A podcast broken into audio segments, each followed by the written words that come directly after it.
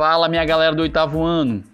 É, estreia hoje né, o nosso canal chamado Historiando, que é uma nova ferramenta, uma nova metodologia que nós iremos utilizar para complementar as ações desenvolvidas na nossa sala virtual, as nossas, as nossas aulas gravadas também no portal no portal de vídeos. Então isso aqui é mais um complemento visando encurtar a distância entre você que está do outro lado, meu aluno, e, e a aprendizagem e o conhecimento em si. É, nós iremos buscar hoje é, uma análise da, da queda da Bastilha, né? um dos principais é, movimentos dentro da Revolução Francesa. A Revolução Francesa, como nós temos trabalhado, é um evento que é considerado um dos mais importantes da história. Né?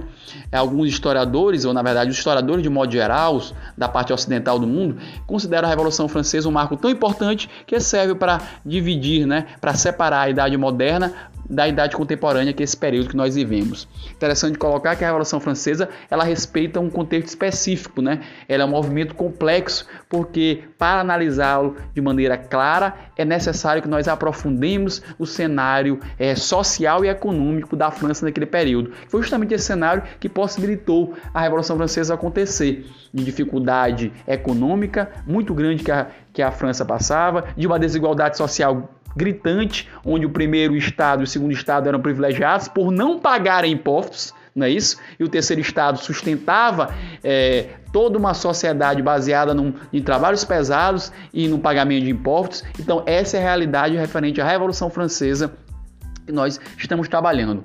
Mas o objetivo aqui é trabalhar a queda da Bastilha. E a queda da Bastilha é um episódio que, dentro da Revolução Francesa, pode ser considerado o principal, ou um dos principais. É, Muitos historiadores concluem que a, a, o início, a queda da Bastilha em si, ela marca o início efetivo da Revolução Francesa. Mas antes, é interessante que nós saibamos o que é a Bastilha em si. A Bastilha, é, meus caros e, e queridas alunos, é, alunos e alunas. Ela era, uma, era um prédio, era uma prisão, na verdade, que foi construída lá em 1370, né? E tornou-se uma prisão de fato durante o reinado de Carlos VI. Para, para que ela servia? Ela servia, na verdade, como como um local que iam todas as pessoas, os adversários políticos e aqueles que se opunham ao governo francês, absolutista, né, que nós devemos lembrar, que concentrava todos os poderes na sua mão, e também as pessoas que eram contra, inclusive, a religião oficial do Estado francês. Isso é interessante, então é interessante que nós saibamos conceituar o que é Bastilha nesse sentido, a importância histórica da queda da Bastilha, ou seja, o que nós consideramos como queda da Bastilha? É a população. A população, de modo geral, a massa trabalhadora invade a Bastilha, que naquele contexto da Revolução Francesa tinha apenas sete presos, ela invade, é, liberta os presos, toma as armas, toma as armas dos soldados que lá estavam iniciam de fato a revolução. Mas muito mais importante do que esse fato que eu acabei de narrar, dessa invasão, que a queda da Bastilha nada mais é a invasão da população no prédio, é a questão simbólica. Por ela representar, por ela representar uma prisão onde as pessoas que eram contra o rei, a sua invasão, a invasão da Bastilha pela população de modo geral, deixava claro uma ideia que já estava é, evidente para todos.